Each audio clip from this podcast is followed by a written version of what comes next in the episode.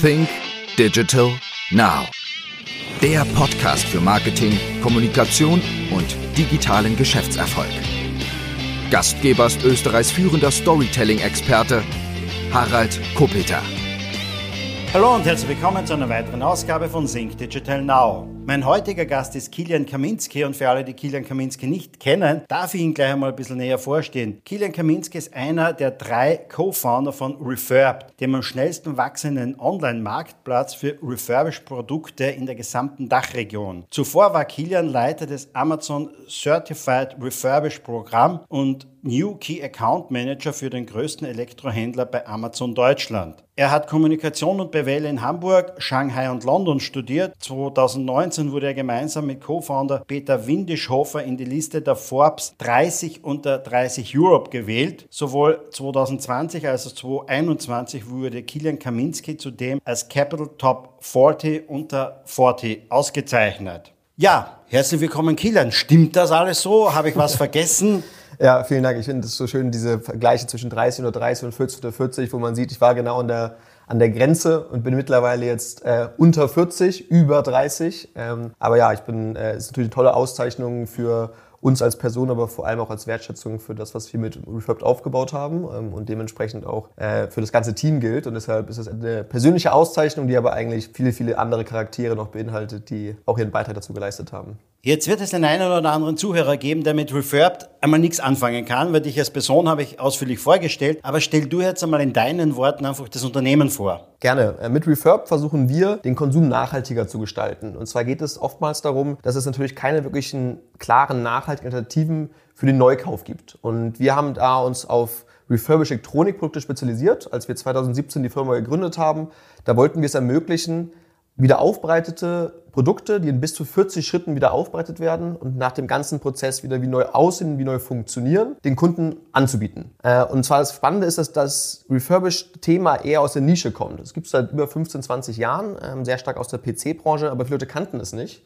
Und eigentlich sind es wunderbare Produkte, weil diese Produkte sehen aus wie neu, Sie funktionieren wie neu, man spart aber bis zu 40 Prozent zum vergleichbaren Neuprodukt, was natürlich auch jetzt gerade in der Inflation noch ein sehr, sehr wichtiger Punkt ist, auch wo der Preis, das, das Portemonnaie immer schmaler wird. Ähm, man kriegt eine Garantie von mindestens einem Jahr, das heißt, man ist 100% abgesichert, dass wenn ein Problem mit dem Produkt herrschen sollte, kann man eine Garantie haben. Und was aber auch ein sehr, sehr großer Trend hier aktuell ist, das Thema Nachhaltigkeit. Und was dieses Thema Nachhaltigkeit angeht, sind natürlich Refurbished-Produkte viel nachhaltiger als Neugeräte, weil der Produktlebenszyklus verlängert wird die Produkte wurden schon mal produziert, es werden nur Einzelnetzteile ausgetauscht, im Durchschnitt sind es zwei Stück. Und dementsprechend wird Elektroschrott reduziert, wird CO2-Emissionen reduziert. Und wir können damit mit unserem Geschäftsmodell noch einen guten Beitrag für die Umwelt leisten. Und das machen wir mittlerweile in äh, über neun europäischen Ländern. Ähm, Kernmärkte sind Deutschland und Österreich, wo wir auch unser Headquarter haben, aber wir bedienen mittlerweile weit über mehrere Millionen Kunden mit unseren Produkten und freuen uns, einen Beitrag dafür zu leisten, dass, dass der Elektronikbereich auch nachhaltiger wird. Ganz einfach runtergebrochen noch einmal,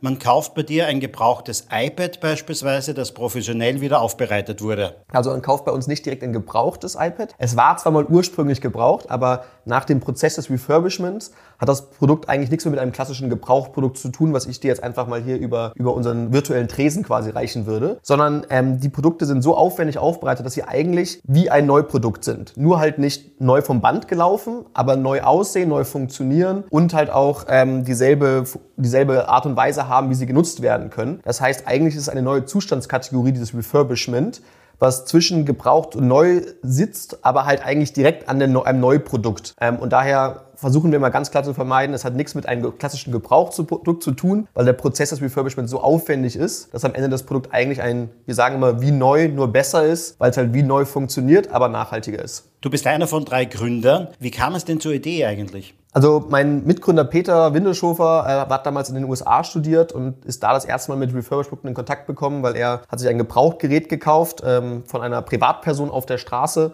Äh, gab es keinen keine Garantie, es gab nichts, weil es ja ein Privatkauf war. Das Gerät ging nach zwei Wochen kaputt, ähm, was sehr frustrierend ist, weil man hat dann kein, das Geld ist weg, das Gerät ist kaputt und man muss sich etwas anderes äh, organisieren. Und damals, es war circa 2015, 16, war halt die, das Thema Refurbishment in den USA schon sehr groß. In Europa war es wirklich noch ein starkes Nischenthema. Parallel dazu habe ich in in Deutschland äh, bei Amazon das Refurbish-Programm für Europa aufgebaut. Das heißt, das war mein erster Touchpunkt mit, mit Refurbish-Produkten. Und da wir beide in Shanghai gemeinsam studiert haben, also was du ja auch kurz erwähnt hattest in, in, in der Vorstellung, ähm, haben wir uns dann irgendwann wieder getroffen und saßen am Abendessen gemeinsam äh, mit ein paar Bierchen und haben dann irgendwie gesagt, was machen wir jeweils? Und eigentlich wäre doch die Kombination, wenn Peter sein Wissen aus, dem, aus der Beratung, wo er vorher gearbeitet hat, ich mein Amazon-Wissen kombinieren könnten, um einen expliziten Marktplatz, der sich nur auf Refurbished-Produkte konzentriert, zu bauen, zu kreieren. Ähm, und da fehlte dann von unserer Seite noch die Tech-Seite, die Developing-Seite. Und da sind wir sehr froh darüber, dass wir den Jürgen Riedel gefunden haben, unseren dritten Mitgründer und CTO, der bei uns dann das ganze Tech-Thema, die Infrastruktur und die Website ähm, verantwortet. Und so haben wir, glaube ich, die wichtigsten Skillsets, die so ein Gründerteam in dem Bereich braucht, auch kombinieren können. Wie sehr war es eigentlich im Grunde genommen behilflich dabei, dass du bei Amazon gearbeitet hast, beim größten Marktplatz, den es ja mitunter gibt? Wie sehr hat dich denn das auch geprägt jetzt schon einmal für Refurbit? Ich glaube, das war sicherlich eine wunderbare Grundlage an Wissen, das ich mir aneignen konnte, aber natürlich aber auch ähm, in gewisser Art und Weise ein Netzwerk, was man kreieren konnte. Das Thema Marktplatz, äh, was wir ja auch sind, wo wir, den, wo wir ausgewählte Händler mit den Konsumenten, also sowohl Endkonsumenten als auch Businesskunden verbinden, ähm, ist oftmals am Anfang dieses Henne-Ei-Problem. Das heißt, starte ich jetzt mit, ich akquiriere Kunden, wenn ich aber kein Produkt habe, dann können die Kunden ja nichts kaufen. Starte ich mit der Akquirierung von Partnern, von Händlern, die Refurbisher sind und diese Produkte anbieten. Sehr schwierig, sie zu überzeugen, wenn die Argumentation ist, wir haben aktuell gar keinen Kunden, weil du musst zuerst kommen. Und natürlich war da der Vorteil durch, durch meinen Hintergrund bei Amazon, dadurch, dass ich bei Amazon dieses Programm aufgebaut habe, konnte ich dementsprechend natürlich auch mit einigen der Partnern reden, denen ich bei Amazon geholfen habe, in dem Fall uns für den Start zu unterstützen, damit wir halt erstmal Ware bekommen, um dann Kunden zu akquirieren. Und viele dieser Partner, die mit uns angefangen haben, sind bis heute noch dabei. Also es hat sich auch für sie gelohnt, sind mit uns gemeinsam extrem gewachsen. Ähm, und ich glaube, dadurch kann ich auf jeden Fall sagen, das Wissen, was ich mir bei Amazon angeeignet habe, hat uns für den Start, aber sicherlich auch noch bis heute ähm, viel geholfen, Refurb zu der Größe zu, zu machen, in der wir jetzt sind. Ich sitze jetzt hier bei dir in Wien im Headquarter. Wieso ist Wien das Headquarter geworden? Weil ihr seid im Grunde genommen ja fast eine internationale Truppe, wenn man das so sagen will. Ja, also ähm, ich bin Deutscher, ursprünglich aus Hamburg. Ähm, meine beiden Mitgründer kommen beide aus Österreich, haben zu dem Zeitpunkt, wo wir Refurb gegründet haben, auch in Wien und Umgebung gelebt. Das heißt, als wir damals entschieden haben, Refurb zu gründen, haben wir uns die verschiedenen Standorte angeguckt. Äh, in Deutschland wäre es wahrscheinlich, wenn dann Berlin geworden als, äh, als Startup-Hochburg ja für Deutschland. Als wir dann aber im Jahr 2017, Anfang 2017 haben wir Refurb gegründet, gegründet, uns überlegt haben, welche Stadt wollen wir wählen, ist unsere Idee eigentlich sofort auf Wien gefallen, weil wir erkannt haben, zum einen, Wien bietet sehr, sehr viel Potenzial, was auch Universitäten angeht. Das heißt, man hat hier viele hohe Talente aus verschiedenen Sprachen, natürlich auch den ganzen ähm, Central Eastern Europe Raum. Ähm, wir haben aber auch staatliche Förderungen bekommen von Österreich, die quasi uns dann was zur Verfügung gestellt haben, um den Staat zu finanzieren, weil natürlich ähm, das, das, das eigene Ersparte am Anfang irgendwann auch dann nachgab und man dann auch auf äh, vom Anfang an Förderung und dann irgendwann auch Investment angewiesen waren. Ähm, und natürlich aber auch, muss man sagen, Wien gilt als lebenswerteste Stadt ähm, der Welt, mehrfach ausgezeichnet worden, äh, was natürlich auch es uns vereinfacht hat, vielleicht auch Talente dazu zu überzeugen, für uns nach Wien zu ziehen, was alles primär vor der Corona-Pandemie war. Mittlerweile ist es sehr stark auch so, dass wir Kräfte in ganz Europa verteilt haben. Das heißt, wir haben Kolleginnen und Kollegen, die bei uns aus Irland, aus Stockholm, aus Mailand, aus Kopenhagen, aus ähm, Amsterdam arbeiten, weil wir ja mittlerweile eine Remote First Company sind, also wir wirklich überall verteilt sind mit unserem Headquarter in Wien, aber sonst sehr internationales Team. Gehen wir da mal rein auf das Produkt bzw. die Dienstleistung. Woher kommen jetzt einmal die Geräte, die wieder aufbereitet werden? Das ist eine sehr, sehr gute Frage. Ähm, am Ende des Tages diese ursprünglich gebrauchten Geräte, die dann refurbished werden, kommen eigentlich von drei primären Sources. Äh, der, der erste ist von großen Firmen. Also das heißt, wenn jetzt ein rein fiktives Beispiel, die Austrian Airlines tauscht jetzt alle zwei Jahre zum Beispiel ihre Firmen-Notebooks oder Firmenhandys aus. Das heißt, die packen alle ihre Firmenhandys und Firmen-Notebooks in eine große Kiste oder wahrscheinlich mehrere großen Kisten bei der Größenordnung, wo man sich bei denen befindet und verkaufen diese an Refurbisher. Was die großen Unternehmen, die möchten diese Geräte loswerden, sie möchten sie von der Bilanz runter, runterbekommen. Das heißt, sie verkaufen sie jetzt oftmals zu einem durchschnittlichen, sehr günstigen Preis. Also sie bewerten nicht jedes einzelne Gerät nach einem Wert, sondern eigentlich sagen die alle zusammen weg für 100 Euro pro Stück, was auch immer dann der, der, Wert ist. Das heißt, die Refurbisher können diese Produkte sehr günstig einkaufen und dementsprechend ähm, sie auch sehr zu attraktiven Konditionen wieder aufbereiten und auch noch verkaufen, weshalb das Produkt auch so viel günstiger ist als das neue Produkt, obwohl es eine hohe Qualität hat. Der zweite, äh, zweite Her Herkunftsort von den Produkten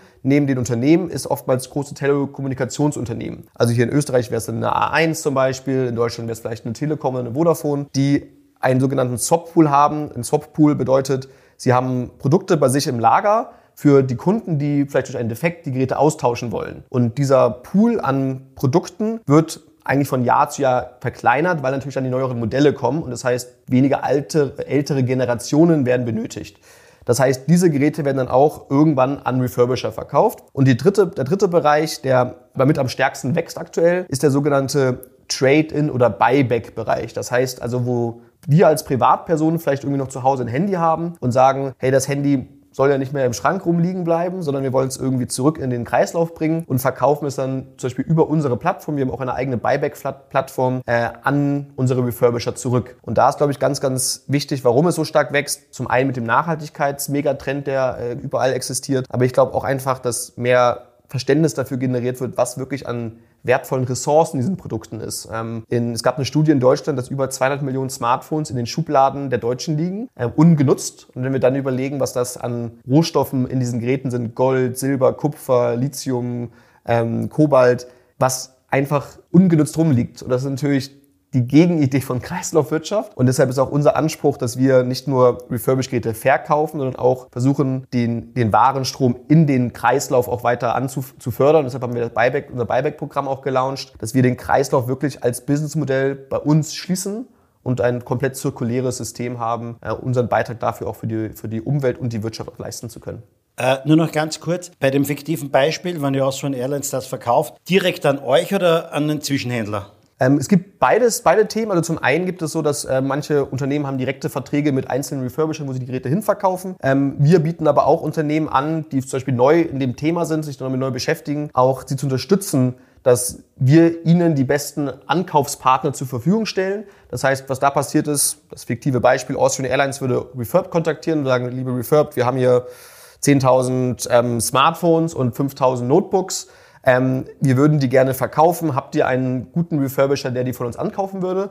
Und dann würden wir ähm, unsere Partner kontaktieren, fragen, wer da die Ware gerne ankaufen möchte, Angebote zu machen, dass wir dann auch für Austrian Airlines das beste Angebot auch offerieren können.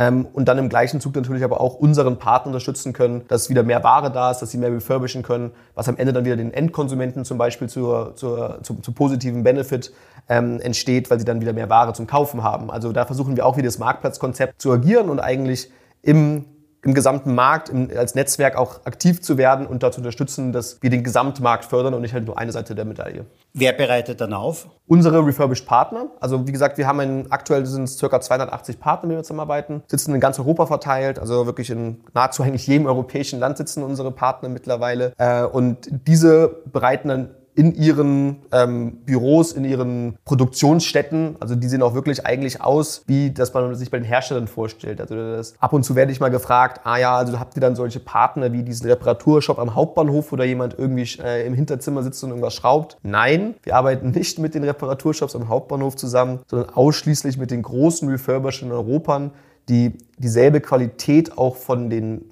von den, ähm, dem technischen Equipment, was sie nutzen, aber auch von den Softwares zum Beispiel, was Datenlöschung angeht, haben, wie es die Hersteller selber haben. Also bei uns alles zertifiziert. Alle Produkte, die auch dann gelöscht werden, werden zertifiziert gelöscht. Das heißt, einige unserer Partner arbeiten mit Banken zusammen, europäischen Großbanken, die natürlich die höchsten Anforderungen, was da da Konsumerdatenschutz angeht und Datenschutzregularien angeht. Das heißt, keiner muss sich irgendwie eine Sorge machen, dass irgendwelche Informationen, die man auf dem Gerät dann doch noch hinterlassen hat, wieder herstellbar sind, weil das ist auch Teil der Zertifizierung innerhalb des Refurbishment-Prozesses, worauf wir auch sehr stark achten in der Auswahl unserer Partner, dass wir nur mit den Besten zusammenarbeiten. Und verkauft wird dann über eure Website oder auch über andere Kanäle? Also die meisten unserer Partner verkaufen über verschiedene Kanäle. Ähm, was wir aber festgestellt haben, ist, dass viele unserer Partner uns so als Erstdestination einfach sehen, weil wir natürlich den Vorteil haben, dass wir den Kunden genau erklären, was sie bekommen. Weil wir sind diese Refurbished-Plattform, für viele ist das auch ein neues Produkt. Es, es gibt auch, wenn man jetzt ein paar Fakten und Daten hier mal immer reinwirft, eine Umfrage in Deutschland, wie viele Leute kennen Refurbished-Produkte. Und 70 Prozent kannten es nicht. Aber als man dann den 70 Prozent erklärt hat, was es ist, haben davon 80 Prozent gesagt, boah, das macht ja Sinn, äh, sollte ich das nächste Mal auch kaufen. Das heißt, für uns ist ja auch die große Herausforderung, nicht nur dem Kunden ein Produkt zu verkaufen, sondern im ersten Schritt dem Kunden zu erklären, was ist das Produkt, dann mit ihm zu überzeugen und ihm dann das Produkt zu verkaufen. Das heißt, wir haben jetzt auch vom, vom Marketing, vom Branding her einen Schritt mehr als viele andere Marken, die vielleicht einen Schokoriegel verkaufen oder irgendein Produkt, was einfach sehr einfach verständlich ist. Das heißt, wir haben noch diesen Bildungsauftrag eigentlich zu vermitteln, um was es da genau geht. Ähm, und das schätzen aber unsere Partner sehr wert, da sie wissen, dass dann die Kunden, die bei uns kaufen, genau wissen, was was ist das, was bekommen sie da, wie sieht das aus, wie funktioniert es ähm, und vor allem aber auch mit diesem positiven Nachhaltigkeitsaspekt das Gerät auch mitkaufen, weil wir sehr stark merken, dass die Kunden, die Kunden, die bei uns kaufen, auch einen sehr großen Fokus darauf haben, wirklich nicht nur preisbewusst zu kaufen, sondern vor allem aber auch nachhaltig zu konsumieren. Das Produkt ist aber noch immer nie bei euch, sondern es wird direkt wieder dann versandt von eurem Partner, oder?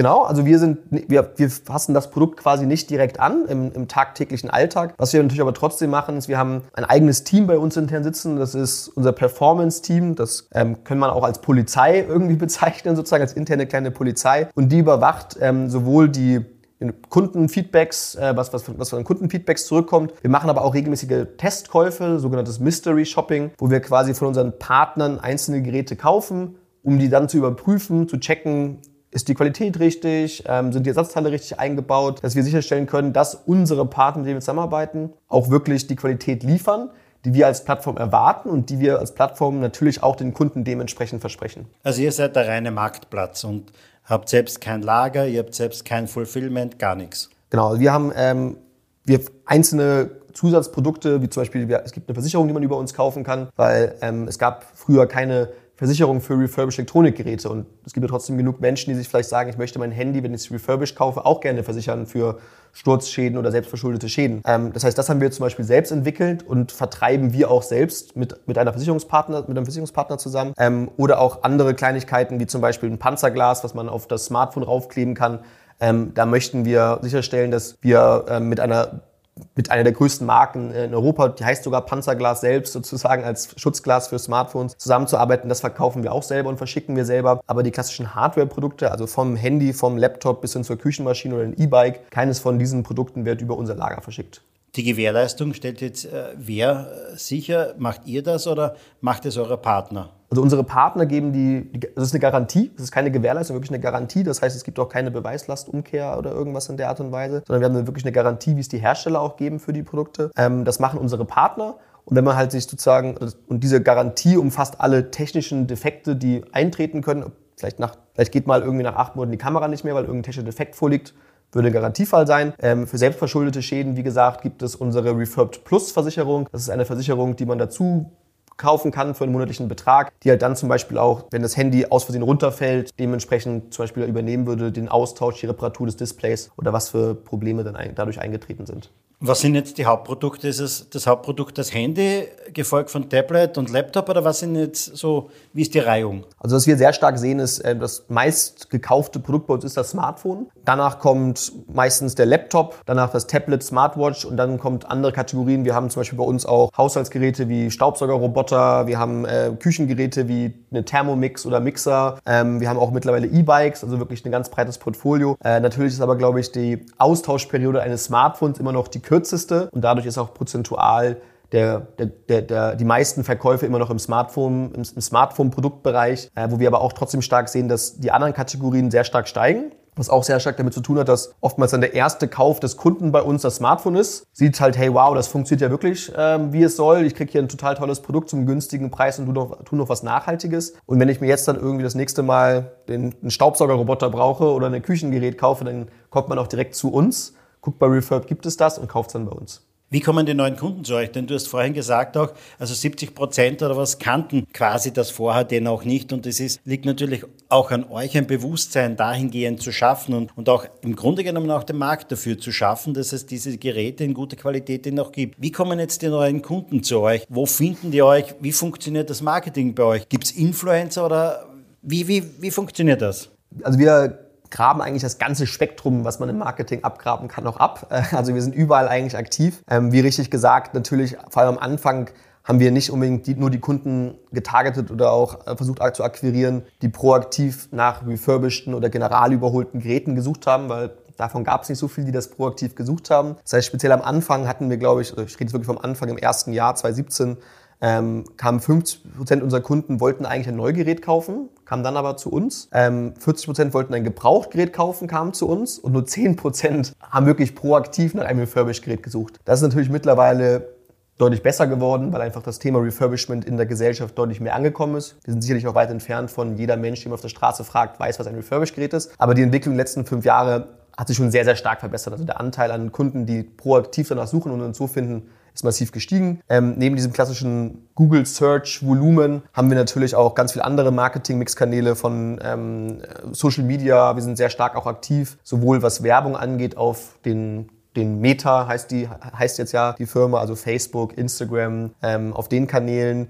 Wir machen sehr viel YouTube-Werbung auch zum Beispiel, wo wir aktiv sind, weil man visuell noch schöner darstellen kann, was wir machen. Wir machen zum Teil auch TV-Werbung, ähm, was sehr stark auf das Thema Branding bei uns ausgelegt ist, also einfach um den Kunden halt zu vermitteln, was sind Refurbished-Produkte, wir sind eine nachhaltige, coole Marke und haben aber auch zum Teil mit Influencern auch Kooperationen, die halt dann ihrem Netzwerk auch darstellen, dass halt nachhaltige Produkte ähm, sinnvoll sind zu kaufen. Aber da achten wir halt auch sehr stark darauf, dass wir Influencer finden, die mit unseren Unternehmenswerten zusammenpassen. Das heißt, die sich mit dem Thema zum Beispiel Fotografie beschäftigen, mit dem Thema Nachhaltigkeit beschäftigen. Ähm, also wo wir halt dann auch vom Unternehmenswert her eine, einen guten Fit haben mit den Partnern, mit denen wir zusammenarbeiten. Was ist jetzt größer, das Angebot oder die Nachfrage? Oder hält sich das beides die Waage? Oder ist natürlich da draußen das Angebot jetzt einmal an, an älteren Geräten, gebrauchten Geräten, muss ja klarerweise viel, viel größer sein. Aber es wird natürlich auch so sein, dass man, dass der User da draußen oder der Kunde vielleicht auch nur Geräte will, die vielleicht auch nur zwei oder drei Jahre alt sind. Also wo, wo liegt das Angebot, Nachfrage? Was ist nachgefragt? Eben von den Alter der Geräten und so. Also die, die meisten Produkte, die bei uns gekauft werden, sind meistens eins, zwei oder eins, zwei, drei Generationen unter dem aktuellen Modell. Also wenn man jetzt ähm, mal eine Marke nennt wie ein Apple-Produkt, das ist jetzt aktuell das iPhone 14 gerade ähm, äh, Mitte September quasi gelauncht worden. Und bei uns ist aktuell unser Beste das iPhone 11. Ähm, es kommt aber jetzt bald der Shift zum iPhone 12, also genau diese Argumentation zwei bis drei Generationen nach hinten versetzt, weil dadurch, dass diese neuen Generationen kommen, kommen mehr von den neueren Geräten in den Markt. Das heißt also, dass Angebot von iPhone 12, iPhone 11 wird immer größer, weil Leute ja dann sich vielleicht auch upgraden zu neueren Geräten. Ähm, und dadurch wird dann das Preis-Leistungsverhältnis immer attraktiver. Weil wenn genug Geräte im Markt sind, kann genug refurbished werden. Es gibt mehr, mehr auch äh, Konkurrenz bei uns auf der Plattform zum Beispiel zu den jeweiligen Produkten. Das heißt, für den Konsumenten wird das Angebot immer attraktiver. Und ich glaube, da ist ein ganz, ganz wichtiger Faktor, worauf es halt am Ende des Tages ankommt, dass natürlich auch der technische Fortschritt von Generation zu Generation mittlerweile immer eigentlich geringer wird. Das heißt also, die, die Notwendigkeit, immer das neueste Gerät, das neueste Modell zu besitzen, wird immer irrelevanter, weshalb es natürlich noch attraktiver wird, eigentlich zu sagen, hey, Warum soll ich mir jetzt ein iPhone 14 für irgendwie 1800 Euro kaufen, wenn ich ein fast gleichwertig gutes iPhone 11, iPhone 12 für ein paar hundert Euro bekomme? Und das kurbelt natürlich nochmal sehr stark den Markt an. Das heißt, allgemein, was wir sehen, ist, es gibt immer noch viel, viel mehr Angebot als Nachfrage. Das heißt also, wir können weiter sehr, sehr stark wachsen. Es gibt nicht wirklich, wo wir sagen, oh Gott, wir kommen nicht hinterher in der, in der, in der Angebotserfüllung, ähm, sondern wir können auch viel mehr Kunden haben, die sich Refurbished-Produkte kaufen. Das Wichtige zu verstehen ist halt, wenn ich jetzt ein iPhone 14 möchte, das gibt's halt, wenn dann sehr vereinzelt nur bei uns, weil natürlich diese Geräte noch nicht in den Refurbished Markt reingekommen sind. Und wenn es sie bei uns gibt, ist der Preisvorteil auch sehr gering, weil natürlich der, der Markt noch immer noch sehr stark im Neumarkt ist und nicht im Refurbish-Markt. Reden wir doch auch mal über Zahlen mitunter. Jetzt kann man natürlich nicht sagen, wie viele Geräte gehen monatlich über den Ladentisch, weil ihr klarerweise keinen Ladentisch habt. Aber wie viele Transaktionen gibt es im Monat? Wie kann ich mir das vorstellen? Willst du uns da eine Zahl nennen? Ja, also ähm, wir können keine genauen Zahlen definieren, aber wir verkaufen Pro Produkte im Monat im circa sechsstelligen Bereich, äh, jeden Monat über unsere Plattform, über Refurbed. Ähm, und das ist dann, wie gesagt, aufgeteilt auf die jeweiligen Kategorien. Smartphone hat den größten Share, danach kommen Laptops etc. Aber das heißt, wir verkaufen einige tausend Geräte am Tag. Das ist schon wirklich ganz enorm mitunter. Und das in neun Ländern jetzt in Europa. Genau, wir haben angefangen in Deutschland und Österreich parallel. Also das war von Tag eins waren wir in beiden Ländern aktiv, weil natürlich sprachlich sehr einfach ist, nahezu die gleiche Sprache, bis auf ein paar Worte, was ich gelernt habe, als ich hergezogen bin. Ähm, und ansonsten Postversand oftmals bei den Zwischenhändlern, die in Deutschland und Österreich sitzen, geht immer in beide Länder, weil einfach der, das ist immer ein, wird eigentlich als ein Markt gesehen. Äh, man sagt immer Dach, wir sind nur bei da, nicht bei CH, weil das Schweiz mit dem, ähm, mit dem Import-Export aufgrund der Zollthematik ein bisschen komplexer ist. Ähm, aber haben in, in, in Deutschland und Österreich gestartet und dann expandiert zu verschiedenen anderen Ländern. Wir sind mittlerweile äh, in Südeuropa zum Beispiel Italien tätig, in Nordeuropa sind wir auch schon in Schweden, Dänemark und Holland tätig. Äh, wir sind sogar in Irland tätig quasi ähm, äh, und versuchen halt da auch wirklich immer die richtigen Märkte zu finden, wo die Kundennachfrage für innovative, neue, nachhaltige Produkte da ist. Das heißt also, wo das Nachhaltigkeitsthema auch eine Relevanz hat und natürlich aber auch dieser Mix zwischen Preis und Nachhaltigkeit spannend ist, weil ich glaube, das ist ja auch das Besondere in unserem Geschäftsmodell, was wir haben, weil die meisten Geschäftsmodelle, die nachhaltiger sind, sind teurer. Und in unserem Fall sind unsere Produkte günstiger und nachhaltiger. Das heißt, man deckt zum einen die Kunden ab, die nachhaltiger sein sollen, sein wollen. Man deckt zum anderen die Kunden ab, die auf den Preis schauen.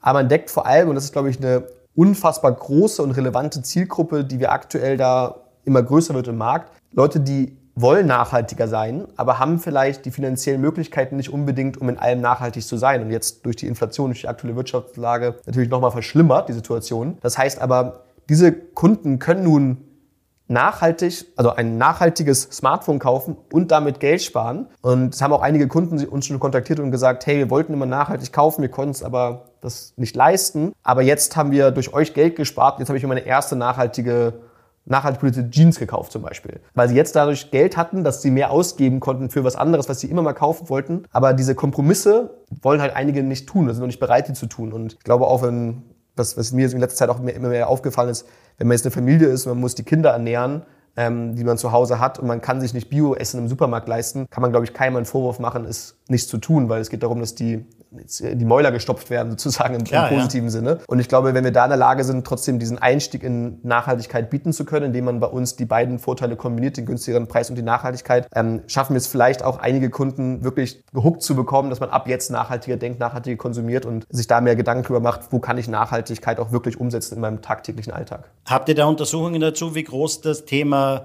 oder das Argument Nachhaltigkeit beim Kauf ist und wie groß das Thema, dass es um 40 Prozent günstiger ist? Ja, also wir haben da schon ein paar Analysen gemacht. Ähm, vor allem zum Beispiel als Beispiel jetzt vielleicht im österreichischen Raum. Im österreichischen Raum kaufen über 60 Prozent der Kunden das Produkt wegen der Nachhaltigkeit. Ähm, und da, da fragen wir sich den Kunden, klick bitte an, kaufst du es wegen Nachhaltigkeit, wegen Preis oder wegen was anderem? Sondern ähm, wir haben einen Freitext, das heißt, der Kunde trägt selber ein, was der Grund ist, ähm, damit wir halt keinen Bias haben. Weil wahrscheinlich wenn du jetzt die Entscheidung zwischen Preis und Nachhaltigkeit geben würdest, dann würden die meisten Leute sagen, ich klicke mal lieber Nachhaltigkeit an, weil klingt besser sondern wir wollen halt wirklich ähm, das analysieren auf neutraler Ebene und das machen wir halt über eine Freitexteingabe und da können wir 60 Prozent der Eingaben Nachhaltigkeit zuordnen. Was, glaube ich, sehr schön zeigt, dass auch unsere Zielgruppe nicht unbedingt nur die ist, die sagt, günstig, günstig, günstig, sondern halt sagt, Nachhaltigkeit ist wichtig, dass dann der Preis hier nicht noch einen positiven Top-Effekt hat, vielleicht um mal zur Überzeugung zu leisten, ist sicherlich berechtigt und auch, auch, auch richtig. Aber das ist ja, glaube ich, auch, was ich gesagt habe, ein relevanter Faktor, weil diese Businessmodelle müssen eigentlich mehr existieren. Wir müssen mehr Businessmodelle kreieren im allgemeinen Wirtschaftsrahmen, die Nachhaltigkeit und Wirtschaftlichkeit in Einklang bringt und nicht halt gegeneinander kompetitiv arbeitet, weil nur so würden wir es auch allgemein als Gesamtgesellschaft, glaube ich, schaffen, die Klimakrise zu, ich wollte sagen, zu lösen. Das ist ein sehr starkes Wort, aber zumindest auch den Klimawandel massiv zu reduzieren, ähm, wenn wir diese Art von Businessmodelle zukünftig kreieren würden. Du hast gerade gesagt, mehr Geschäftsmodelle kreieren äh, um das Thema Nachhaltigkeit. Ihr habt, glaube ich, im Frühjahr ähm, auch Sustainable Fashion ge gelauncht. Erzähl uns doch einmal, was steckt jetzt da dahinter?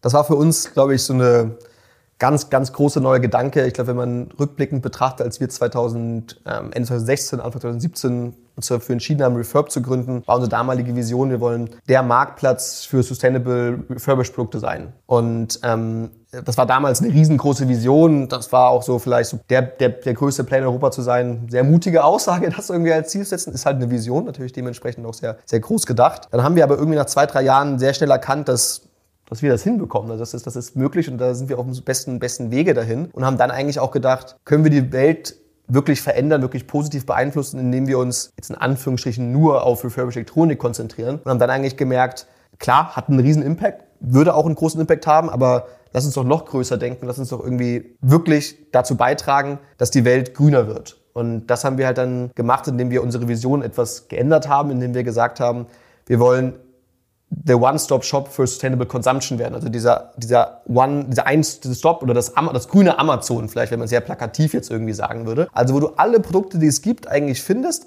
aber nachhaltig. Also die ganzen nachhaltigen Alternativen. Das heißt, wenn du nicht die Neuware bei Amazon kaufen willst, findest du aber eigentlich die gleichen Produkte bei Refurbed nachhaltig als Alternative zu den neuen Produkten. Und ähm, mit dieser großen Vision, die wir dann halt definiert haben, haben wir gesagt, okay, was, was sind denn die nächsten Produktbereiche, die einen extrem negativen Umweltimpact haben? Und Elektronik ist die schnellst wachsende Müllkategorie, hat einen extrem großen negativen Impact, vor allem aber auch in, in Entwicklungsländern, wo sehr viel Elektromüll dann hin, illegal hintransportiert wird. Ähm, aber die weitere sehr, sehr schlimme Kategorie ist Fashion. Äh, Fast Fashion, Textil Waste, also Textilmüll, ähm, wo man immer diese, ich glaube, dieses Jahr waren auch sehr viele Fotos der Atacama-Wüste bei Chile, wo Berge von Neuware gelagert wurde, weil es halt nicht gekauft wurde aufgrund des saisonalen Austausches. Und da haben wir dann gesagt, hey, lass doch als nächsten Bereich mal Fashion uns ansehen und da gucken, wie wir es da schaffen, nachhaltige Fashion anzubieten, wie wir es da schaffen, Textilmüll zu reduzieren. Und das haben wir halt aus der Perspektive gemacht, dass wir gesagt haben, wir wollten kein klassisches Second-Hand machen,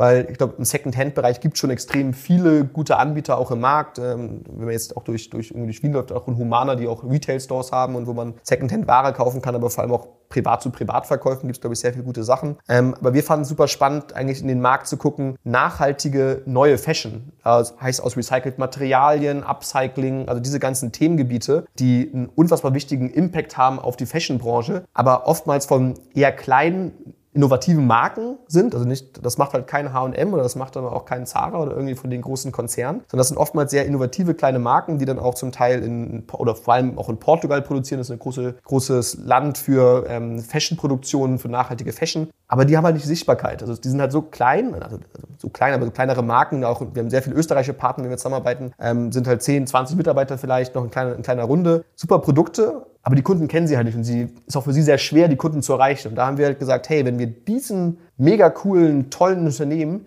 die Plattform, die Bühne bieten über unsere über unseren Marktplatz, über unsere Kundengruppe, die wir schon haben, die nachhaltig interessiert ist, dann können wir eigentlich einen großen Impact leisten in den Fashion-Bereich. Und das war dann unsere Entscheidung, warum wir gesagt haben, wir verkaufen nachhaltige Neumode ähm, mit diesen innovativen Marken. Und das war dann der Launch, den wir äh, jetzt im, im, Mai dieses Jahres war das dann der große Launch, wo wir dann äh, Refurb Fashion gelauncht haben. Wie ist es angelaufen?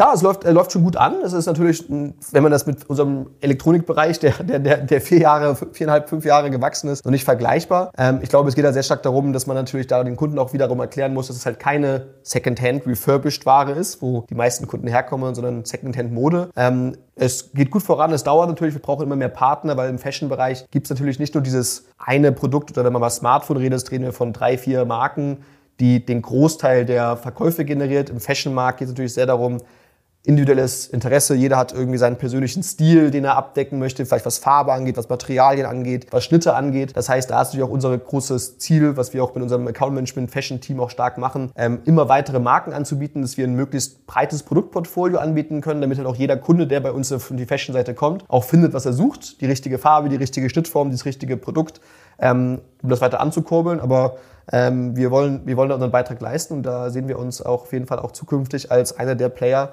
die nachhaltige Fashion auch wirklich leben möchte. Und da seid ihr auch wiederum nur der Marktplatz oder gibt es da Überlegungen, zukünftig auch mehr anzubieten? Weil du hast ja gesagt, es sind viele kleine Player mit dabei, die vielleicht nicht, äh, ich sage mal, das Wissen, die Möglichkeiten haben betreffend Logistik, Versand und, und, und. Wollt ihr da auch in den Bereich Fulfillment reingehen oder bleibt es am Marktplatz? Also unser Ziel ist es grundprinzipiell schon ein Marktplatz zu bleiben, weil wir auch ehrlich gesagt ein bisschen uns natürlich selber überlegen intern, wo liegt unsere Expertise? Und unsere Expertise ist, glaube ich, dass wir extrem gut sind in dem, was wir tun als Marktplatz. Das heißt, die richtige Auswahl von Partnern, die richtige Anbindung von Partnern, die Verifikation unserer Partner. Auf der einen Seite, auf der Demand-Seite aber auch die richtigen Kunden zu erreichen. Das heißt, natürlich auch die Kunden, die dann hoffentlich bei uns auch kaufen, zu erreichen, um nicht mit dem Gießkannenprinzip nur zu arbeiten und sehr viel Geld zu verbrennen, was Marketingausgaben angeht, sondern wirklich da sehr präzise zu arbeiten und die richtigen Kundengruppen anzusprechen. Und die Expertise im Refurbishment von Elektronik, die Expertise in der Produktion von nachhaltiger Fashion liegt einfach bei unseren Partnern. Ähm, und uns, um uns diese Expertise aufzubauen, müssten wir natürlich auch Kapazitäten von den anderen Bereichen irgendwie abziehen. Und das sehen wir ehrlich gesagt nicht als Erfolgsfaktor, weil ich glaube, die Kombination als Marktplatz genau diese Aufteilung zu haben, die Expertise der Produkte bei den Partnern liegen zu lassen, diese Partner zu unterstützen mit der Expertise, die wir haben als Plattform, mit unseren Teams, die wir intern haben, damit die wirklich die richtigen Verkäufe in, in, in guten Mengen generieren können.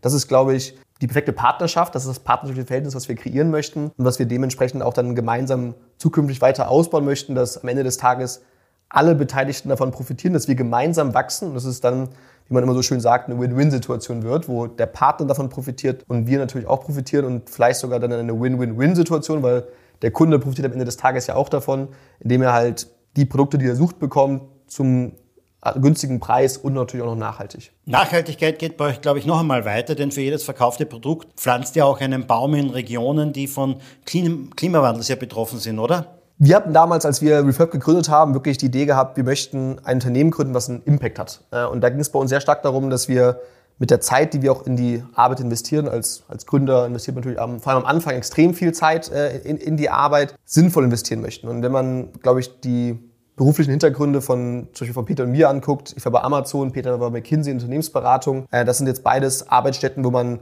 keinen 9-to-5-Job hat, sondern eh schon sehr viel arbeitet, aber ich glaube nicht unbedingt dieses positive Empfindung dazu kam, dass man mit der Arbeit, die man leistet, wirklich einen positiven Beitrag direkt leistet. Das heißt, ähm, wir wollten wirklich ein Unternehmen schaffen, was einen Beitrag für eine bessere Welt leistet. Und als wir dann mit Refurbished-Produkten angefangen haben, äh, haben wir eine Analyse gemacht in einer unabhängigen Nachhaltigkeitsorganisation, Agentur, die halt analysiert hat, wie viel nachhaltiger ist denn eigentlich das Refurbishment eines Smartphones zum Beispiel ähm, versus der Neuproduktion eines Smartphones. Und das Outcome war, dass wir 70 Prozent CO2-Emissionen reduzieren, wenn ein Refurbished-Produkt verkauft wird, statt ein neues Gerät, weil natürlich das Produkt schon produziert wurde, es werden nur Einzelnetzteile ausgetauscht. Und ich glaube, vielleicht auch so ein bisschen so ein Mindset-Thema, was wir dann irgendwie hatten, oder Mindset, äh, was wir da auch bei uns einfach im, im, Herzen auch liegt in einer gewissen Art und Weise, war halt dann, dass wir gesagt haben, 70 Prozent ist super. Und viele hätten vielleicht gesagt, 70 Prozent, wow, 70 Prozent, danke und tschüss und wir machen jetzt weiter. Sondern wir haben halt gesagt, 70 Prozent ist ja mega, aber wie schaffen wir in 100? Wie cool wäre es denn, wenn man bei uns ein Produkt kauft und eigentlich CO2 gar keine CO2-Emissionen kreiert durch den Kauf, was ja ziemlich absurd ist, dass man durch Konsum eigentlich CO2-Emissionen reduziert und nicht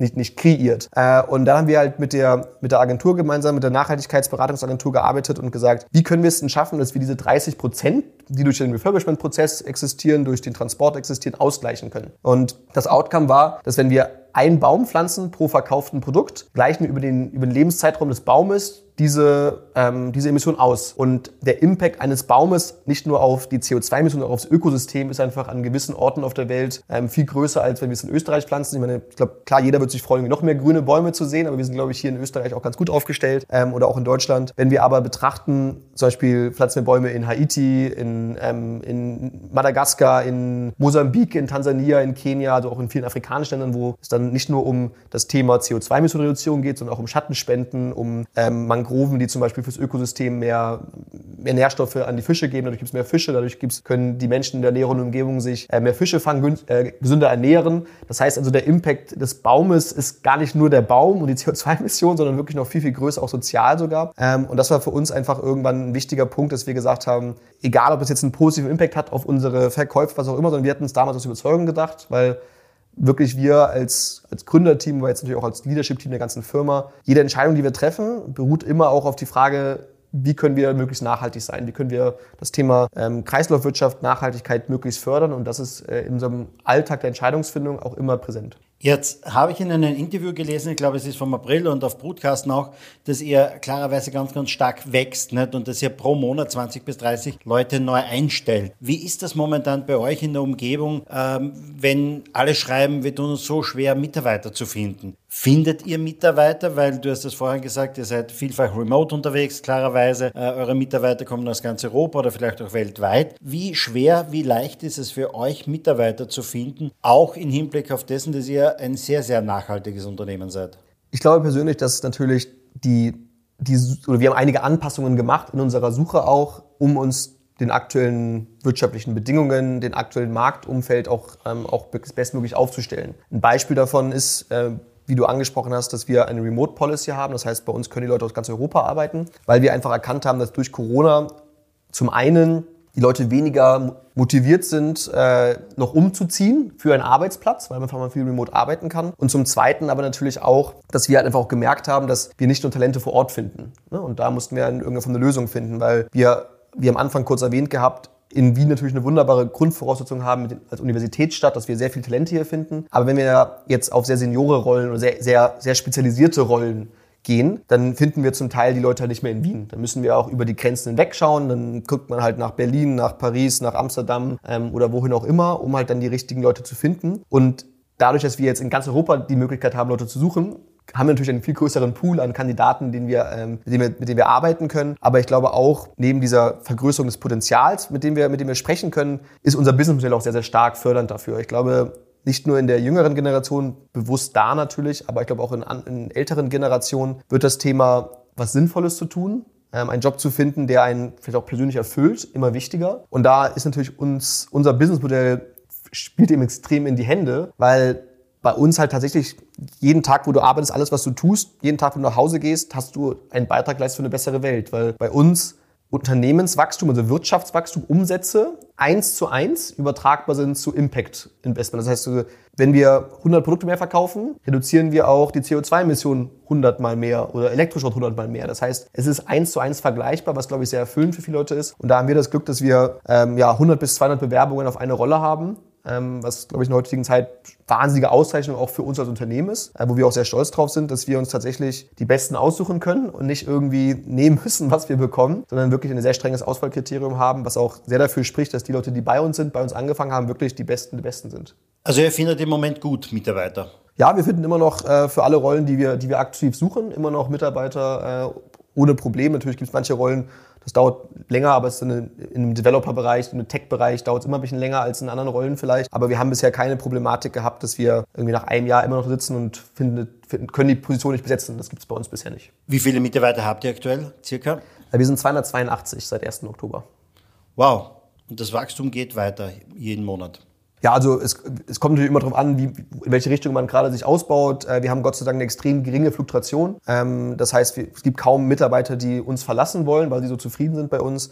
Äh, wir, wir befragen jeden Monat, wie happy sind unsere Mitarbeiter bei uns in der Firma. Äh, über 90 Prozent sind super happy bei Refurbed. Ich glaube, das soll erstmal eine Firma schaffen, diesen, diesen, Schritt, diesen Schritt zu schaffen. Ähm, das heißt, dementsprechend, wir, wir gucken immer, wo, in welche Richtung soll es gehen, wo wollen wir uns weiter erweitern. Wir suchen, haben immer noch weiter offene Stellen und suchen nach äh, den geeigneten Mitarbeitern, weil wir halt immer die besten Leute suchen. Und äh, ich glaube, wenn, wenn Leute für was Sinnvolles arbeiten wollen, dann freuen wir uns auch immer über spannende Bewerbungen. Kürzlich war mal Nina Zimmermann in meinem Podcast zu Gast, äh, CEO von Kununu. Kennst du sicherlich auch Kununu, ne? Nutzen wir auch, ja. Nutzen, nutzt ja auch. Was würdest du gerne lesen auf Kununu, was Leute über dein Unternehmen schreiben oder wie sie dein Unternehmen äh, bewerten?